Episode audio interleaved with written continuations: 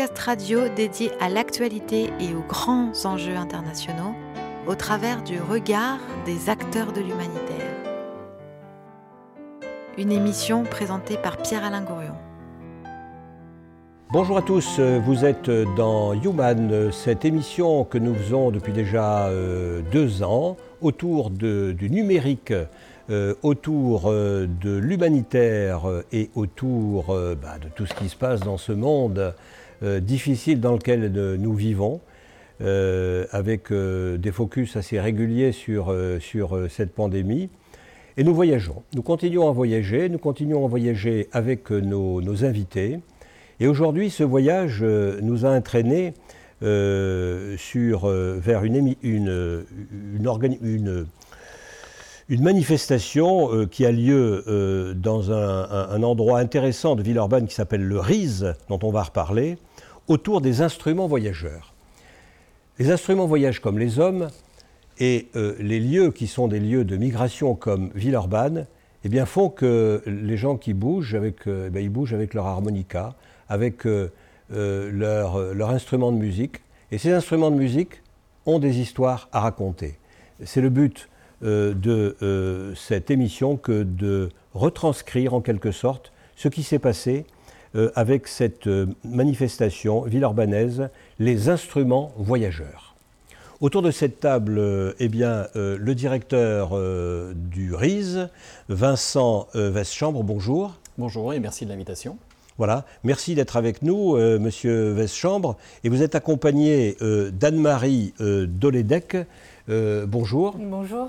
qui euh, a organisé, en communauté bien sûr, avec euh, l'École nationale de musique de Villeurbanne, l'ENM, et avec le CMTRA, euh, ce lieu régional des musiques traditionnelles, eh bien, euh, vous avez créé cette, cette manifestation fort intéressante que l'on peut visiter. Vous pouvez actuellement, à Lyon et à Villeurbanne, visiter une exposition. Donc c'est le rush, il faut y aller.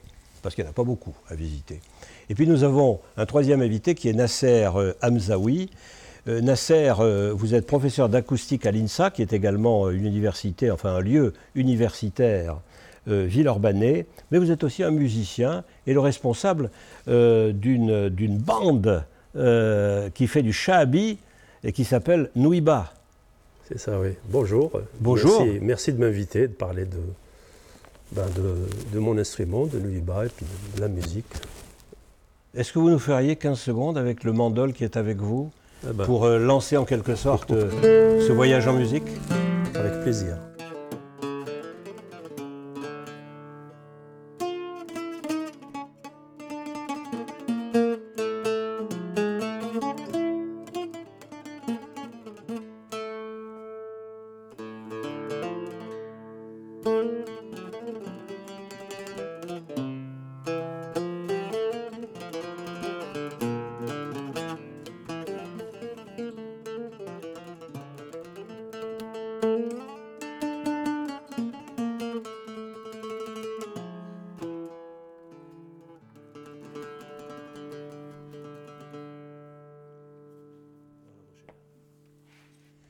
Merci Nasser.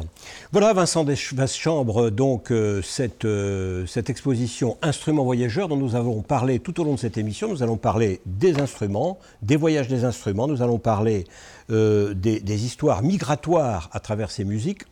Mais euh, cette manifestation se situe dans un lieu qui est un lieu extrêmement original, qui s'appelle le RISE, dont vous êtes le directeur. Alors, pouvez-vous nous expliquer ce que l'on fait au RISE et en quoi euh, ce lieu est un lieu vraiment original? Alors, le RIS est une institution encore euh, relativement jeune, puisqu'on a ouvert en 2008. Euh, donc, c'est un lieu municipal. C'est une première chose déjà à, bien, établir. hein, et des équipements culturels municipaux, il n'y en a pas tant finalement. À Villeurbanne, on, on a effectivement, outre l'ENM qui est pour partie soutenu par la ville, on a également les, les médiathèques. Et puis donc on, a le qui est la, petite dernière de ces, institutions municipales, qui a été voulue par euh, donc le maire euh, précédent, Jean-Paul Brett, euh, pour euh, mettre en valeur une, riche histoire locale et mettre en valeur toutes les, cultures, les patrimoines, les mémoires d'un territoire qui est Villeurbanne. C'était vraiment son parti pris de se dire il n'y a pas encore de lieu dans cette ville qui a maintenant 150 000 habitants pour, pour raconter finalement d'où vient cette ville, comment elle s'est constituée, avec qui, avec quelle, quelle population, quels habitants, de sorte que finalement les habitants actuels, récemment arrivés, dont je fais partie, dont Anne-Marie fait partie, je crois, euh, on puisse aussi se, saisir de, tout cela. Hein, qu'on puisse se dire, bah, oui, on est à Villeurbanne, euh, d'où vient finalement cette ville, comment elle s'est constituée. Donc le, le ça sert à ça en premier lieu, je dirais, un lieu qu'on veut être un lieu ressource qui se met à disposition quand on, souhaite effectivement en savoir plus sur euh, la construction de ce territoire, l'histoire qui, l'a caractérisé, toutes les populations qui sont arrivées pour travailler dans les usines. Et effectivement, là, on a eu besoin de faire appel à des, populations qui, venaient, dans un premier temps, relativement, euh, de, qui étaient relativement proches des Italiens, des Espagnols. Et puis, il a fallu aller plus loin, aller, chercher des Algériens, aller chercher des, Africains qui venaient du sud du Sahara. Comme si nous avions euh, une sorte d'archive municipale, euh, en quelque sorte multimédia alors multimédia, oui, puisque dans ce lieu, il y a des archives municipales, ça c'est classique, hein, qui ont pour vocation euh, d'être le lieu où l'on euh, stocke tout, ce que produit la ville. Hein, en termes de documents, de, documents officiels notamment, euh, plus un certain nombre d'archives dites privées, que des, donateurs acceptent de, nous verser pour compléter finalement ce que la ville produit. Donc ça, c'est une première chose. On a une médiathèque qui permet là de mettre à disposition des habitants qui, sont intéressés justement à un certain nombre de documents, euh, je dirais, euh, qu'on peut trouver évidemment dans une médiathèque en général, hein, livres, disques, euh, documentaires, etc., que sais-je encore, mais également tout ce que produit finalement le RIS qui est, mise à disposition. Tout ce que produisent aussi euh, les, créateurs villeurbanais qui acceptent de nous confier leurs œuvres que ce soit des livres, des, musiques, euh, voire parfois des, formes plus plastiques qui sont dans ce qu'on appelle le fond local de Villeurbanne. Bref, euh, on a tous des dons euh, des artistes villeurbanais locaux voilà, qu'ils font à la, à, la, médiathèque, enfin au RIS. C'est ça, à la médiathèque du RIS, puisque à côté donc, des archives, il y a la médiathèque qui, qui, est présente. Et puis on, a aussi un pôle recherche assez important, parce que ça permet aussi de se saisir de tous ces matériaux-là pour, en quelque sorte, les, les mettre en perspective les travailler avec euh, des méthodes scientifiques rigoureuses des sciences humaines et sociales, et euh, aussi les mettre à disposition. Parce qu'à partir du moment où justement il y a eu ce travail euh, que, font des chercheurs qui sont en permanence chez nous, des jeunes chercheurs qui font des thèses ou des, des masters recherche, ça permet du coup de plus facilement de mettre à disposition de différentes manières aux habitants justement ce, travail sur, sur l'histoire et le territoire de Villeurbanne. Voilà en gros ce que nous sommes, donc ce lieu pluriel euh, avec différentes euh, professions, archivistes, médiathécaires, chercheurs, euh, donc médiateurs, responsable d'exposition Anne-Marie Diras qui a son, propre travail, une grande diversité pour justement mettre à disposition tous ces éléments-là et puis surtout se rendre disponible pour que les Villarbernais eux-mêmes nous contribuent à cette histoire-là. Parce qu'on ne fait rien s'il n'y a pas euh, des gens qui acceptent de parler, de témoigner, euh, de prêter aussi, voire de donner euh, des œuvres, des documents, des objets. On, en parlera dans le contexte de l'exposition, puisque Nasser fait partie de, ses contributeurs. Voilà, donc j'en dis pas plus, mais effectivement, le RIS n'existera et n'aura vraiment de, rayonnement que si on s'en saisit pour dire ben, moi aussi je fais partie de l'histoire de Villeurbanne. Moi aussi j'ai quelque chose à raconter et à partager. Voilà. Et euh, c'est l'occasion donc de me tourner vers euh, Anne-Marie euh, Doledec. Mais avant de lui donner la parole, comme on est allé vous voir il y a quelque temps avec notre équipe de, vidéastes, eh bien on va vous proposer de, regarder oh, un petit condensé très, très, très, j'allais dire, modeste de cette belle exposition. Voilà, Anne-Marie euh, Doledec, euh, donc euh, cette, expo dont on a vu quelques, images qui ne donnent qu'une image justement partielle de cette, de cette exposition, parce que c'est extrêmement agréable de se promener à la fois dans l'histoire de la musique, dans ses instruments, de pouvoir écouter, puisque vous avez prévu des, des lieux d'écoute, mais vous allez nous expliquer tout ça, et de mettre en rapport évidemment ces instruments avec euh, les voyageurs qui les portent et qui les utilisent, euh, qui sont les, les voyageurs qui sont venus jusqu'à Villeurbanne. Donc euh, racontez-nous la genèse peut-être d'abord de cette exposition. Oui, je crois que la, genèse de l'exposition, c'est une rencontre humaine entre des représentants des trois partenaires impliqués vraiment dans le projet. Voilà, des gens de l'École nationale de musique, du CMTRA et, et du RIS qui ont partagé en fait cette envie commune de de, euh, mettre en lumière euh, les instruments de musique euh, appartenant à des habitants, à des Villeurbanais, et, et les récits surtout de voyage autour de, ces mêmes instruments. Donc voilà, c'est une, envie partagée et qui, qui a pris corps notamment dans le cadre de cette exposition et aussi de toute la programmation autour, voilà, qui est un peu chamboulée en raison du contexte actuel. Qu'est-ce qui n'est pas chamboulé en raison du contexte actuel? Voilà. Euh, et donc euh, l'idée, euh, le défi à relever, voilà, c'était de, donner corps à, cette, à, cette, envie partagée dans notre espace qui est celui de la galerie du Riz. Voilà. Alors, pour ce faire, on a travaillé avec un, un muséographe de Saint-Étienne, le Muséophone. donc c'est une exposition. Qu'est-ce que c'est qu'un muséographe? Alors, euh, en fait, il s'agit d'un professionnel spécialisé dans, la mise en exposition. Euh, et euh, principalement dans des institutions de type musée ou des institutions patrimoniales, comme peut l'être le musée. Et, et, là, en l'occurrence, le Muséophone est une agence spécialisée dans tout ce qui est la mise en espace du son et des dispositifs à caractère sonore. Donc, on s'est dit que c'était particulièrement adapté de collaborer avec eux. Et euh, donc le défi, c'était euh, d'habiter notre, notre espace et de rendre euh, accessible au plus grand nombre le projet d'exposition. Donc on a mis l'accent en fait sur la rencontre entre l'humain et l'objet, instrument de musique. ça c'est vraiment le, cœur de, la démarche. Euh, et puis l'idée, c'était vraiment de, faire ressentir euh, aux visiteurs euh, ce lien souvent très intime qui lie le musicien, mais pas que. Hein. vraiment, on a aussi des situations d'habitants qui ont un instrument de musique chez eux, auquel ils ont un attachement particulier, mais ils ne sont pas forcément musiciens eux-mêmes. Voilà.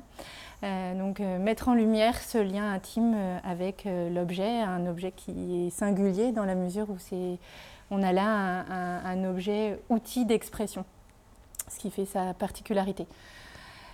il y a des musiciens, mais il y a aussi des gens qui gardent, je ne sais quoi, un violon, un, instrument quoi, qui a appartenu à, un de leurs ancêtres. Voilà, et donc c'est... Euh, et ils ne jouent pas, eux pas forcément. Et euh, on a aussi euh, le cas d'un instrument, une sitar tyrolienne, par exemple, qui n'a pas d'histoire et euh, qui a été mis en lumière euh, au sein de l'exposition, euh, justement parce qu'il n'avait pas d'histoire, mais son propriétaire, pour rien au monde, ne, voudrait s'en défaire. Il ne sait pas comment cet instrument est arrivé dans la famille, et voilà, il ne sait pas en jouer, mais il sait qu'il ne veut pas s'en séparer. Donc il ne sait pas en jouer et il ne connaît pas l'histoire de cet instrument dont vous dites que cet instrument n'a pas d'histoire, mais il a une histoire, c'est les secrètes. Forcément, mais voilà, elle est, elle est cachée et euh, aux visiteurs euh, de la révéler, on va dire. D'accord. Et du coup, vous avez mis euh, un peu comme le, je ne sais pas, le soldat inconnu de la musique. hein, c'est un peu ça. voilà. Bon, mais écoutez, on ira se recueillir devant. Ce, c'est une cithare tyrolienne. Tyrolienne, mon Dieu, une cithare tyrolienne qui n'a qui n'a pas de qui n'a pas de mémoire. Très bel instrument ailleurs. Et c'est d'autant plus intéressant que le RISE, si mes souvenirs sont bons, s'appelle un lieu de mémoire. Entre autres, oui, c'est un lieu où on convoque les mémoires. Oui, voilà. Mais un lieu de mémoire vivant. Oui effectivement, pour aussi euh, mieux comprendre ce qu'on vit ensemble aujourd'hui. Oui. Voilà, donc euh, il y a cet enjeu aussi de, partager aujourd'hui même des cultures euh, et des références culturelles. Oui. Et, puis même peut-être de, mieux se préparer. C'est très modeste et, très ambitieux ce que je dis, mais peut-être mieux se préparer collectivement après, la suite. voilà, on, aimerait être aussi un lieu où on réfléchit au vivre ensemble aujourd'hui et demain.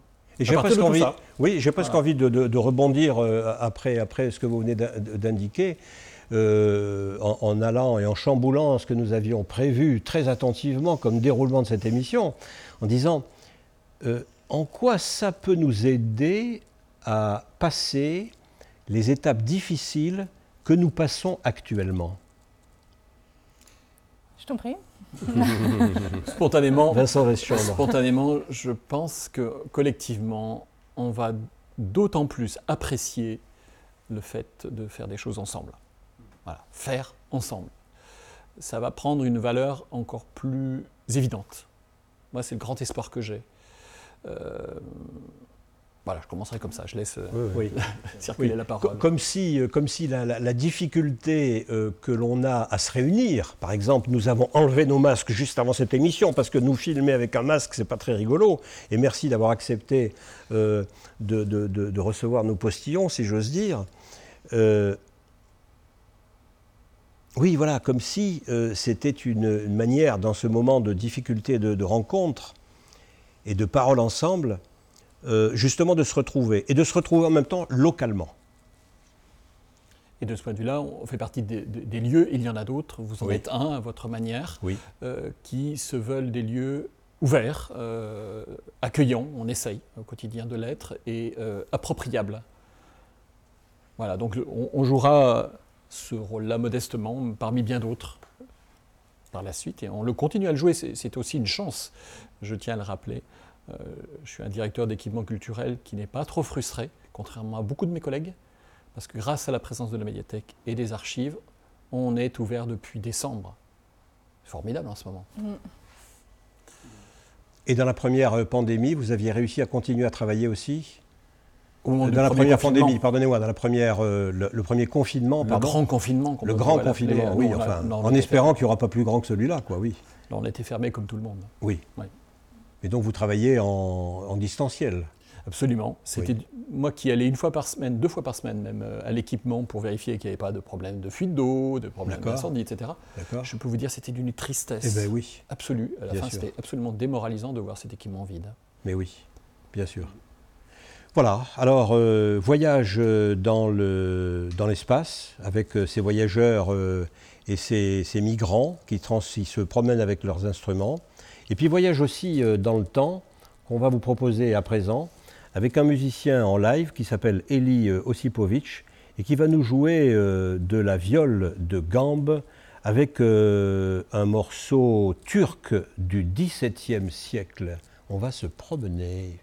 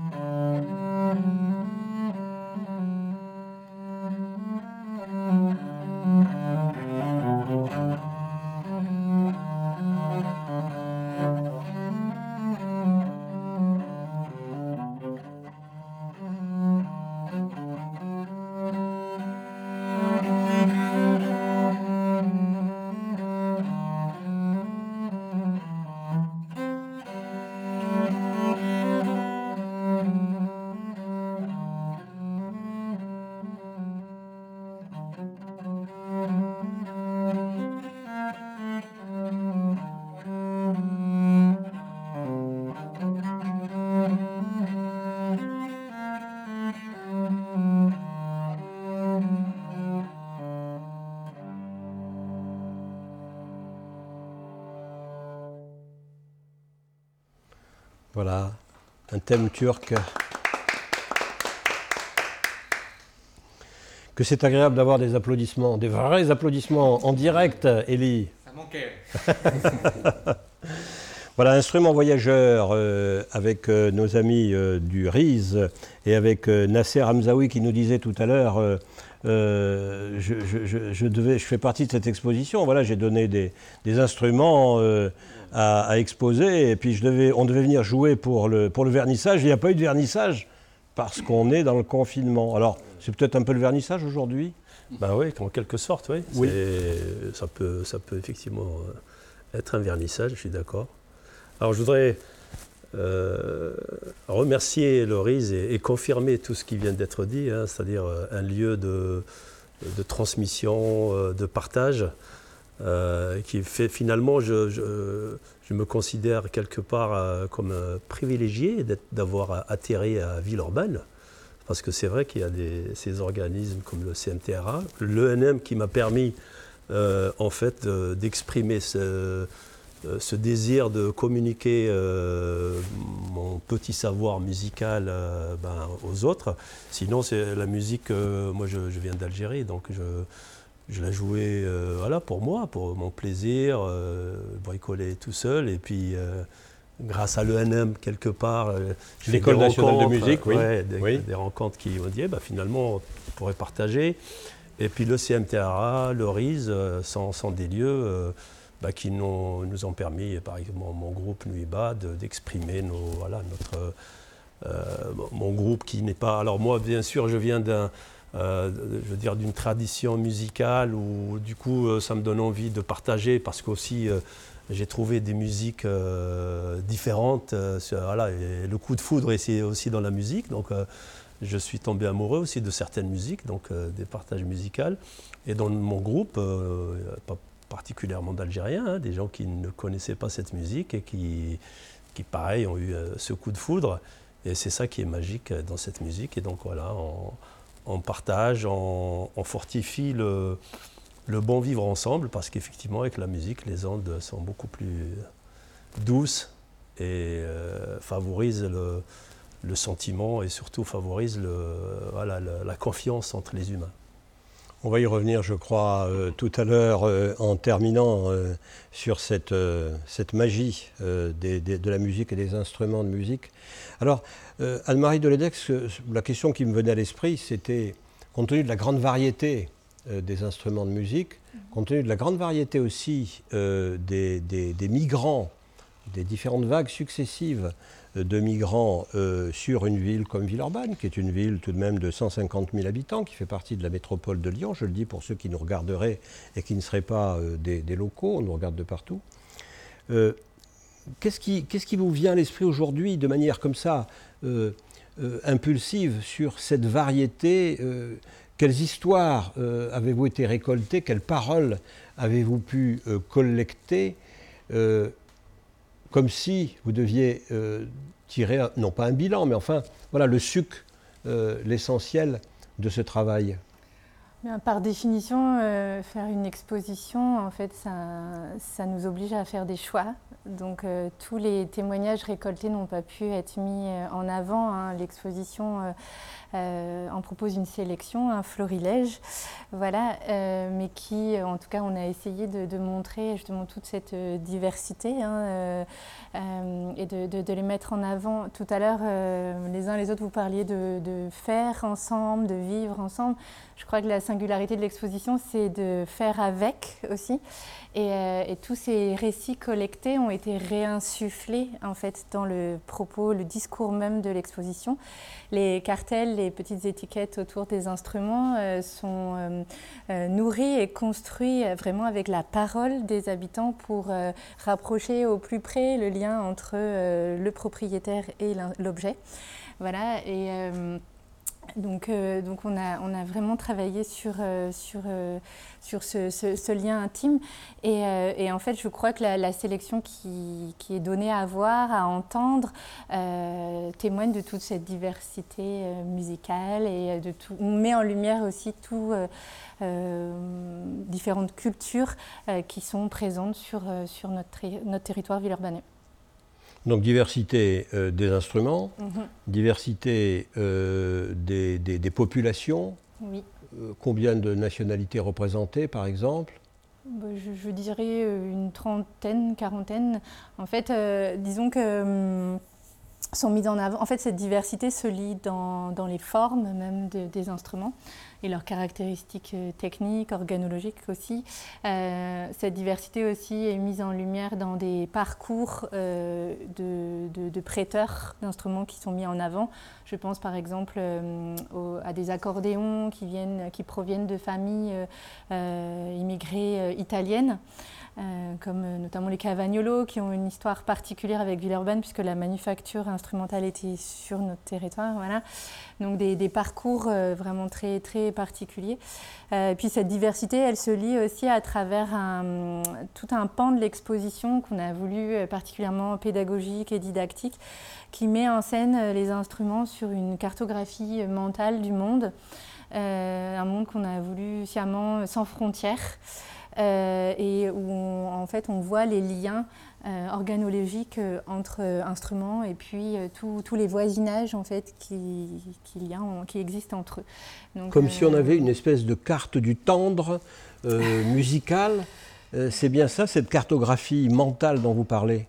Oui, c'est d'une certaine manière, c'est un peu ça. En fait, elle, elle, met en scène les instruments et souligne en fait les liens organologiques entre eux. Organologiques, c'est-à-dire au, niveau des instruments Voilà, des instruments, mais derrière, en fait, sont mis aussi en lumière les, parcours, euh, enfin les, voyages de ces instruments, puisqu'on a donné la parole euh, encore une fois, euh, à partir des histoires racontées par les prêteurs d'instruments, on, peut voir que tel instrument est passé par tel ou tel pays, tel ou tel continent dans son voyage. Est-ce que vous auriez un exemple de ce voyage d'instruments euh, oui. Parce que moi j'en ai un, sinon vous suggérez pendant que vous réfléchissez, mais qui n'est pas dans votre exposition. Enfin, à ma connaissance, il n'y est pas. Euh, il se trouve que, que, que, je connais bien la musique de tango, et donc dans la musique de tango, il y a un instrument lige euh, de, de, la musique de tango qui est le bandoneon. Mm et alors je me disais, ben, le bandoneon, c'est forcément un instrument qui vient d'Amérique du Sud. Eh bien pas du tout. Ça vient du fin fond de la forêt noire en Allemagne, où un artisan fabriquait ce bandoneon. Et je ne sais par quel hasard, ce bandoneon est arrivé en Amérique du Sud, et entre autres, euh, et entre autres euh, euh, évidemment dans la capitale où l'on danse le tango, en face de l'Uruguay, au en Argentine. En Argentine. Voilà. Une histoire euh, improbable. Vous en avez certainement d'autres euh, à nous dire. Ben, en fait, euh, justement, le bandoneon fait partie aussi des instruments à hanche libre et, et, on le, peut le connecter et on le lit sur la cartographie mentale qu'on a, qu'on a imaginée. On le lit à l'accordéon, ce genre, au concertina, etc. Et donc, c'est tous ces liens intimes en fait, qu'on n'imagine pas forcément au premier abord qu'on a voulu souligner et donner à voir et à comprendre euh, aux visiteurs. Et on voyage jusqu'en Chine quand on suit cette euh, famille. Oui, on voyage jusqu'en Chine, exactement. Voilà, Buenos Aires, la Chine, on est vraiment dans, dans ce propos-là. Et pour euh, aller dans ce même sens, on a sur cette carte mentale gigantesque, hein. alors moi, je, suis géographe de formation. Oui. C'est la plus grande carte que j'ai jamais vue. Je, suis la plus grande physiquement Physiquement, oui. Venez voir ça, elle s'étale sur... Euh, deux murs entiers de l'exposition. oui, c'est une carte papier. c'est une carte murale, sur laquelle ont été accrochés, et ça a été assez acrobatique, des dizaines d'instruments. Je n'ai plus mm. exactement en tête. Sur la carte, je pense qu'il y en a plus d'une trentaine, presque une quarantaine. Comme le dit Anne-Marie, c'est une exposition dans l'exposition. Et sur cette grande carte, on a à la fois ces circulations, vous le voyez, hein, de, de types d'instruments qui vont muter au fur et à mesure de leur déplacement d'un continent à l'autre, mais aussi très concrètement les circulations des objets euh, qui nous ont été présentés. Et c'est ainsi qu'on va pouvoir localiser tel euh, saxophone en bambou qui a été ramené par euh, quelqu'un de Thaïlande. Et donc on a localisé ce saxophone en bambou qui est voilà, une forme aussi d'hybridation sur, sur cette partie de l'Asie du Sud-Est. Et du coup, on, on, voit bien très concrètement que quand on convoque les instruments de Villeurbanne, c'est le monde entier qui se déploie. Puis cette carte, elle est nourrie aussi euh, de, récits parfois un peu insolites. Puisque Vincent, tu parles de, ce saxophone en bambou euh, trouvé en Thaïlande, en fait, euh, le prêteur nous explique qu'il l'a trouvé au fond d'un magasin de lunettes. Et en allant chercher des lunettes, il s'est rendu compte que l'opticien, il était musicien et qu'il fabriquait ce genre d'instrument. Donc voilà, il y a vraiment une histoire en entraîne une autre. Et c'est ça qui est aussi joli et embarque le visiteur dans l'exposition. Et, et ce- ce- ce- cette personne-là avait fabriqué, si j'ai bien compris, un saxophone en bambou à partir d'un saxophone euh, occidental, si j'ose dire, euh, qui, qui, lui évidemment est en, est en métal. C'est bien ça? C'est une inspiration. C'est une inspiration. euh, et, il a- voilà. et- et à partir de là, il a créé un instrument qui ressemble au saxophone. C'est ça. Enfin, la, Mais la il lui ressemble aussi sur le plan de la, de la, Plus ou moins. de la non, mécanique, c'est- non. C'est moins mécanique. Mais l'idée est là. Voilà. Parce qu'évidemment, euh, l'idée, euh, enfin la question, Vincent Weschambre, euh, qui, qui se pose et que, et que on a envie de vous poser à vous en tant qu'historien, en tant que pardon que géographe, euh, c'est le rapport entre ces musiques, entre ces instruments, et puis les territoires, et puis la géographie. Comment est-ce que comment est-ce que vous présenteriez ce contexte? Alors, ça va être difficile sans avoir la carte sous la main. Oui. Donc, euh, effectivement, on peut inviter euh, ceux qui ne sont pas très loin d'ici, euh, les auditeurs, à, à venir se rendre compte justement de ce foisonnement géographique. Mais disons que euh, on peut dire à la fois qu'il y a des, des instruments qui vont venir de telle ère culturelle où il y a des traditions. hein, ça peut être la musique arabo-andalouse, ça peut être la musique. on a entendu tout à l'heure un air turc euh, donc, euh, du, du- du Moyen- du Moyen-Orient, euh, avec effectivement des histoires spécifiques, des, des objets instrumentaux spécifiques, mais qui ne sont pas fossilisés non plus, hein, qui j'imagine ont évolué dans le temps jusqu'à nos jours. Donc on a à la fois, je dirais, cette géographie un petit peu classique ou traditionnelle où on va trouver euh, euh, des instruments en bambou justement en Asie du Sud-Est, au Vietnam, au Laos, euh, des ken, je crois, hein, si je ne dis pas de bêtises, au, Cambodge ou au Laos. Et en même temps, on a cette, cette mondialisation qui apparaît. C'est-à-dire qu'on a même une catégorie d'instruments de musique Planétaire. planétaires qui viennent de partout et qui, et qui circulent partout. C'est-à-dire Bien qu'ils sont nés partout à la fois, ils sont nés dans plusieurs Alors, endroits à la Ils sont fois soit nés partout à la fois. Le saxophone, c'est un petit peu ça, c'est un instrument, un Transformé, instrument Les boîtes à relativement récent. sons, les synthétiseurs, par Ouais. exemple. Ouais. Et puis il y, a, il y a un très bel exemple que- qu'on avait découvert euh, dans le cadre d'une d'une opération qu'on a fait pendant le premier confinement, justement, qui était très chouette. Anne-Marie a participé, où on appelait des, des familles pour discuter avec des enfants autour de est-ce qu'il y a des instruments de musique chez vous? Voilà. Et, et donc, on- je suis tombé un jour comme ça dans une famille où la, la- la jeune fille m'a parlé euh, d'un instrument d'origine africaine, dont je suis en train de chercher le nom d'ailleurs, hein, le, le Ça kalimka ou kalimba. Un kalimba, Le- c'est le ça. kalimba, voilà. c'est ça. Kalimba, oui. Et kalimba qui est une espèce de, on appelle ça aussi la- le, le piano à pouce. Oui. Voilà, je sais pas, vous- ça vous parle plus que Oui, moi, oui, je oui. pense. hein. Eh ben, le piano à pouce, on a découvert que certes, il avait une origine géographique euh, du côté de l'Afrique de l'Est, par exemple, mais qu'aujourd'hui, il était fabriqué en Chine. Voilà. Et, et du coup, on, on- c'est des objets qu'on peut commander sur Internet, c'est ce qu'elle avait fait, cette jeune fille. Euh, et on, on a des tutos en ligne pour apprendre à jouer du kalimba. Voilà, pour moi, c'est ça aussi la mondialisation des instruments de musique. Et en parlant du kalimba, dans l'exposition, vous pouvez en voir un euh, réalisé à partir d'une boîte de conserve, une boîte de sardines, et un autre plus élaboré, avec une forme en bois plus traditionnelle. Enfin voilà, on, a aussi la possibilité dans l'exposition de voir euh, plusieurs, euh, mêmes instruments, mais déclinés avec des techniques de fabrication différentes. Hum, hum, hum. Quand, je vous entends parler, j'ai envie de, comparer, je ne sais pas si c'est euh, si adapté, eh bien, euh, ces évolutions d'instruments un peu au, mouvement des langues euh, à travers l'humanité, ces, transferts, ces échanges, euh, ces, vols, ces, allers-retours, en quelque sorte, entre, entre les cultures qui se passent au niveau des langues, qui se passent au niveau des musiques et qui se passent au niveau des, instruments eux-mêmes. Ouais, c'est- un peu comme les langues, mais peut-être un peu plus fort ou moins fort. C'est-à-dire Oui. que la transmission se fait plus facilement que les langues. Oui. Euh, voilà, on peut, comme avec Ellie, euh, on s'est mis là pour euh, vous jouer après. Et oui, vous êtes arrivé tout à l'heure, vous ne connaissiez pas. on euh, avait changé oui. de notes et puis Oui. finalement on s'est parlé. On Oui. s'est- voilà. Alors que c'est vrai qu'un deux langues différentes, il y a un obstacle. Bon, on s'en sort, on, on parle. mais c'est vrai que la musique, je suis d'accord, c'est comme une langue avec une facilité qui permet aussi à, bah, certaines personnes qui n'ont pas peut-être l'aisance de, voilà, de, parler, de s'exprimer via un instrument, leur façon aussi de, de transmettre un message ou, sans, transmettre quoi que ce soit, de, simplement s'exprimer.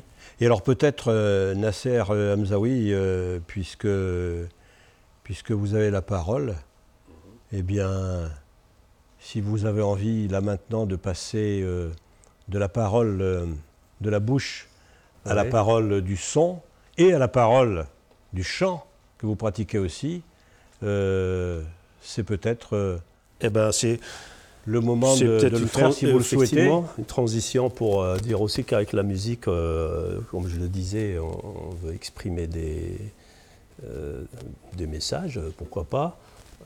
et j'aimerais bien, donc avec Elie, on, a pris quelques minutes pour préparer. Et j'exprime, moi, je veux parler d'un, à travers ce petit morceau que je vais vous jouer, d'une expression on va dire, euh, social, politique qui, euh, qui s'exprime en ce moment en Algérie, qu'on appelle le Hirak, qui est un mouvement de protestation et qui, qui, dure depuis deux ans, et enfin qui s'est arrêté avec la, la pandémie et, et, qui se passe de façon pacifique, donc extraordinaire, où le, la place de la musique, du chant euh, est, primordiale.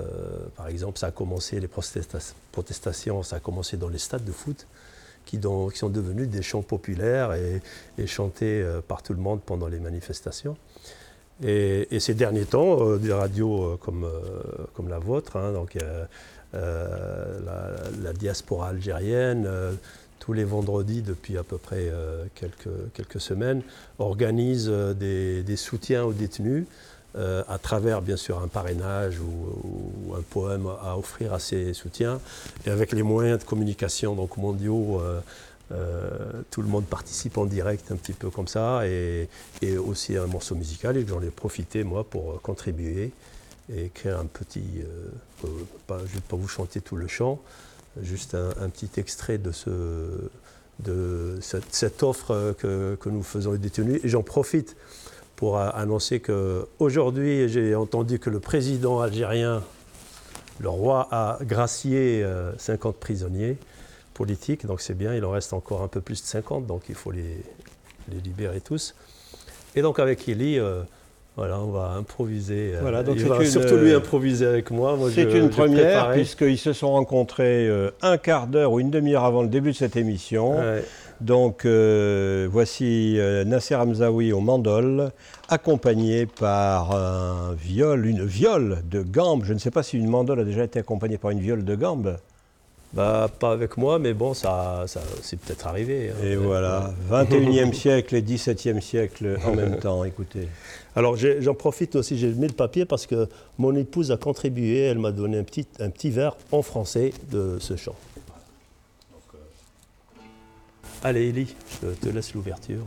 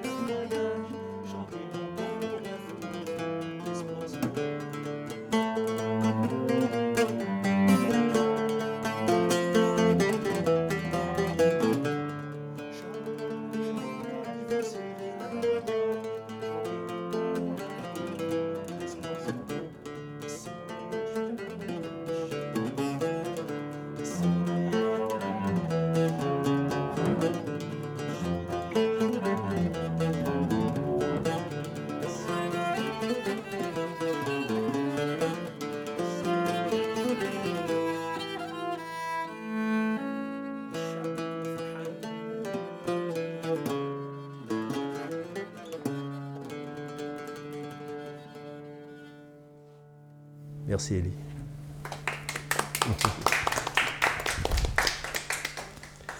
Alors tout à l'heure, vous parliez d'instruments effectivement euh, qui viennent de partout, etc. J'en profite, voilà un instrument. Oui, le Il mandol. existe- le.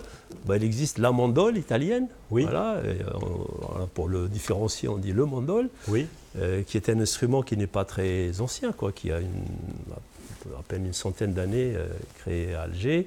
Et pareil, l'histoire, euh, pourtant, c'est tout récent. euh, le, fils de- du chanteur euh, et même les, les- les- des luthiers donc, d'Alger qui ont été à l'origine de la création de cet Fabriquer instrument. l'instrument, oui. Bah, il y a différentes histoires. Quoi.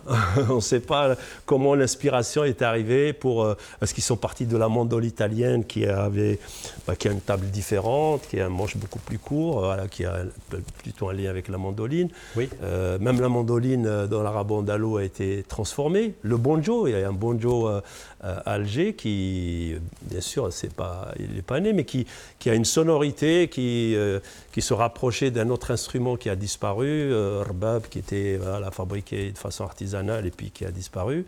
Et donc, euh, ils ont transformé le banjo pour en faire euh, voilà, un instrument typique qui jouait particulièrement, donc, avec une particularité spéciale donc, dans la chanson Chabi. Et voilà, donc cet instrument qui, qui a été créé, qui donne une espèce de signature à, cette- ce chant qu'on appelle le Chabi, qui veut dire populaire. Euh, D'ailleurs, c'est pour ça que ça adaptait bien avec le, le mouvement disent- populaire. Et que disent les paroles Eh ben, les paroles, c'est dire euh, honte à vous. euh, Enfin voilà, c'est un peu poétique, mais c'est quand même un peu direct. Honte à vous, euh, en parlant des gens du pouvoir. euh, vous méprisez les, les gens de, donc les manifestants euh, en les mettant en prison. Euh, ben, votre jour arrivera parce que on sent que la fin arrive. D'abord, ils se mettent entre eux en prison, les uns les autres. Donc euh, viendra leur tour où ils se, se- se mettront eux-mêmes en prison. Et c'est la vraie justice qui les jugera euh, sans, sans la justice du téléphone. C'est Actuellement, euh, c'est ce qu'on appelle en Algérie, c'est la justice du téléphone. C'est quoi la justice du téléphone La justice du téléphone, c'est voilà, les juges qui, qui reçoivent des coups de téléphone pour... euh, Du pouvoir D'accord. voilà. D'accord, d'accord, d'accord. Voilà, c'est ça. Et puis, il y a une euh, relation très proche entre, euh, avec le- les oiseaux, parlé, particulièrement le chardonneret. En Algérie, euh, bah, le chardonneret est en voie de disparition, il n'y en a plus. Parce que les, Algériens s'en foutent de ce- cet oiseau-là, donc ils le mettent tous en cage. Et puis ils l'écoutent euh, chanter. Et puis euh, il y, a même, il y a même un langage. Il y a des gens qui parlent chardonneret. Quoi. D'accord. Ah, attends, chardonneret de, de euh, ou de Bouzaréa euh, ou euh, truc. euh, il ne dit pas lag, lag, lag, etc. C'est vraiment hein, très passionnant. Et donc le chardonneret n'existe plus en Algérie. Il est protégé. Même il y a maintenant des chardonnerets qui viennent, même en France, je crois. Qui sont vendus euh, Des chardonnerets immigrés immigrés ouais, de- du Maroc, etc.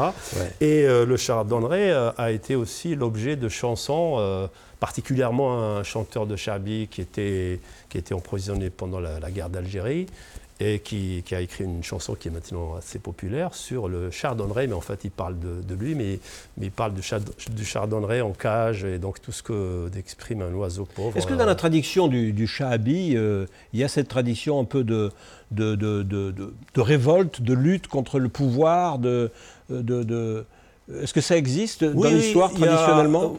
Ça existe, mais peut-être pas aussi direct que ça. Oui. Euh, c'est- une branche de l'arabo-andalou, mais l'arabo-andalou, on va dire, euh, c'est classé comme une musique euh, euh, entre guillemets bourgeoise qui chante plutôt la nature, l'amour, etc. Mais Oui. presque jamais la révolte, quoi. Oui, je comprends. Et le chabi s- euh, utilise les modes musicaux de l'arabo-andalou, mais, euh, mais le, le parler en fait populaire, même la langue dialectale. Et effectivement, euh, pose des problèmes euh, sociétaux, etc. Mais sans, sans- sans faire beaucoup d'analogies, par exemple, avec soit la nature, soit le- les animaux. C'est vrai, sans, sans aller frontalement, toujours poétiquement et avec des, euh, des détours. Des détours en utilisant la nature et tout ça. Mais c'est très, très utilisé. Surtout, on peut dire que c'est des poèmes euh, un peu moralistes, quoi quelque part. Ils ne se gênent pas de faire la morale, de, de- parler de, des faits sociétaux, des contradictions. euh, donc en général, les musiciens du Chabi sont tous euh, un peu originaux et on leur pardonne euh, plein de choses. Quoi. La religion, par exemple, voilà, c'est pas des super pratiquants, mais ça passe comme c'est des musiciens. Sauf ces derniers temps, ça passe pas bien. avec, euh, À travers, donc, euh, à travers la musique, à travers la poésie. Est-ce qu'il existe des, euh, des, des études, des, des recherches euh, alors c'est à la fois, euh, puisque vous avez aussi des chercheurs dans, dans- dans- dans votre, dans- dans votre équipe euh, du RIS, est-ce qu'il existe des musiques, des, des- des poésies et des recherches qui, qui associent en quelque sorte ces musiques, ces poésies, ces instruments de musique, voilà, avec les faits politiques, avec les, données géographiques et avec les faits politiques est-ce qu'on peut, est-ce qu'on pourrait écrire une, histoire euh, de l'humanité? Bon, c'est- évidemment délirant. Euh, non pas euh, à partir du, logos, à partir de la parole, à partir de la réflexion cartésienne, mais à partir de la poésie et de la musique. Peut-être premiers éléments qui me viennent à l'esprit, Anne-Marie complétera peut-être, hein, c'est que l'instrument de musique a cette double dimension d'être à la fois très intime, tu, tu l'évoquais dès le début, euh, ce rapport euh, physique, charnel à, à l'instrument, et, et- et en même temps d'être, euh, je pense aussi d'emblée, quelque chose qu'on partage. Nasser disait que c'est finalement le langage peut-être le plus universel qui soit, même s'il y a des traditions, même s'il y a des codes, etc. N'empêche qu'on on communique d'emblée, vous l'avez bien montré. Et, donc cette dimension collective, euh, on a essayé de la représenter dans l'exposition, justement. C'est que finalement, euh, la pratique musicale, à partir du moment où elle fait groupe, euh, à la fois entre, inst- entre instrumentistes, mais aussi avec tous ceux qui les écoutent, ça, fait du, commun, ça fait du public, ça fait du politique. Voilà. Et on a par exemple raconté un petit peu cette histoire des fanfares villarbanaises, hein, qui sont des, des, sociétés masculines, certes, euh, qui émergent en l'occurrence au XIXe siècle, euh, qu'on voit vivre fortement jusqu'à la Seconde Guerre mondiale, qui sont effectivement euh, à la fois des, lieux où on pratique ensemble, où on se socialise en tant qu'homme. Moi, je voyais encore récemment dans les archives de mon grand-père, euh, voilà, à, à 20 ans, il est dans, la fanfare de son village. hein. Et c'était la même chose, je pense, dans toutes les campagnes et petites villes. Et c'est aussi euh, une fanfare qui, rythme la vie publique. Euh, et à un certain moment, d'ailleurs, la, ville de, Villeurbanne, sous le mandat de Lazare Goujon, a municipalisé la fanfare. Et, c'est devenu aussi une expression municipale, politique, qui marquait les grands moments du rituel républicain. Voilà, c'est un exemple parmi bien d'autres, mais en tout cas, euh, forcément que la musique, elle, elle est politique, elle accompagne le politique, et elle est aussi protestataire. En ce moment, quand euh, vous écoutez un petit peu ce qui se déroule en Birmanie, voilà, on se fait entendre. On, est dans une forme de musique aussi et de protestation hein, qui passe par, par, le bruit, le son, le, le rythme. Des casseroles aux fenêtres, etc. Oui, oui. Oui, c'est en effet ce qui a été, euh, ce qu'on a voulu mettre en avant dans l'exposition et euh, je rajouterai euh, d'autres, exemples pour donner à comprendre comment l'instrument fait corps social finalement, crée l'opportunité de la rencontre et, une sorte de lien social entre les communautés aussi. Et au niveau municipal, on a mis en avant deux instruments de musique qui participent qui permettent de rythmer le temps laïque, en fait, euh, notamment euh, en haut du beffroi de l'hôtel de Vigne à, Ville, à Villeurbanne. Eh bien, il existe une cloche voilà, qu'on est, qu'on est allé identifier. Et puis, euh, de même, qui, euh, sonne de temps en temps, non? Bah Alors, qui sonne certainement pour rassembler les populations euh, s'il y a voilà, lieu d'être. Et qui a déjà sonné la dernière fois qu'elle a sonné, cette cloche Alors, ça, là, les recherches restent encore on en mer, oui. On, on l'a identifié, mais on connaît pas Il y a une cloche dans le beffroi de l'hôtel de ville de Villeurbanne qui a été communiste, qui a été socialiste. Et quand on l'a construit en 1900, je ne sais combien.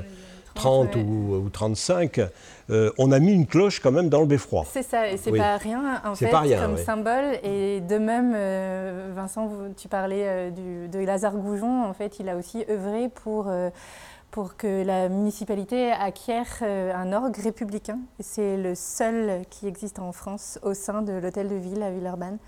Euh, et donc, euh, bah, il était mélomane aussi, intéressé par la musique, et le maire de l'époque, et donc a eu à cœur d'offrir un instrument pour euh, bah, apporter vraiment une note particulière aux cérémonies de mariage laïque.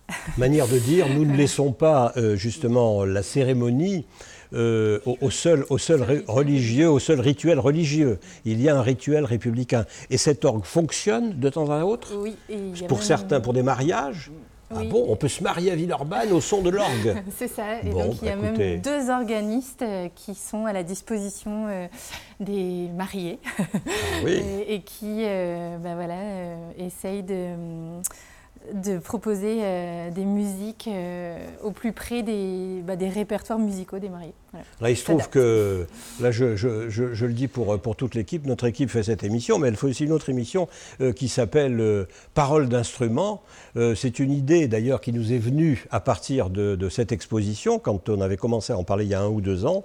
Et nous avons dit, nous sommes dit, tiens, après tout, on, on interviewe des, des, hommes, des femmes, on va aussi aller interviewer des instruments. Et donc, euh, l'autre fois, on a fait l'interview de, euh, de, la viole de gambe d'Elie, ici présent, et on a dit bonjour viole de gambe, et la viole de gambe nous a répondu. Elle a dit oui, je vous écoute, et c'était elle qui parlait.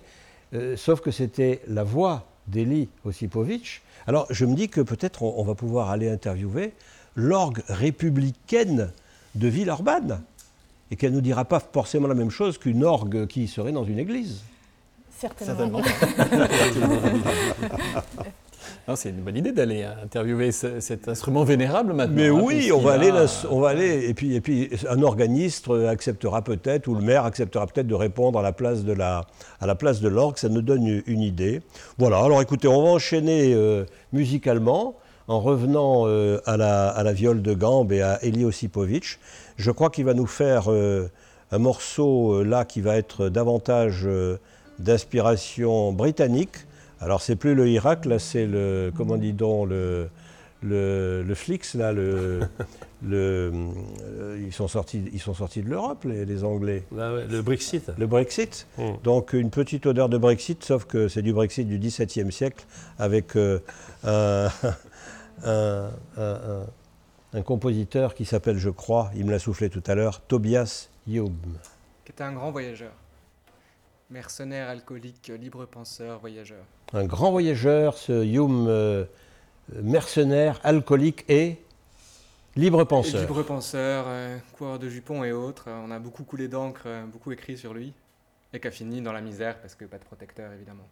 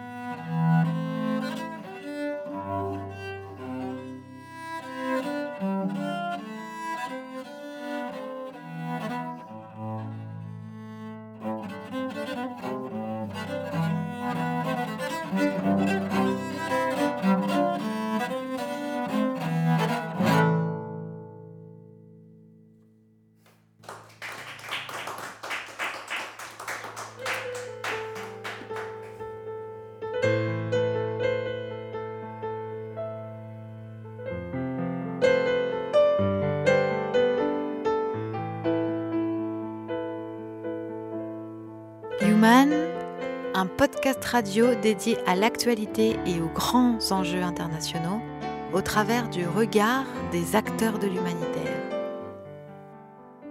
Une émission présentée par Pierre-Alain Gourion.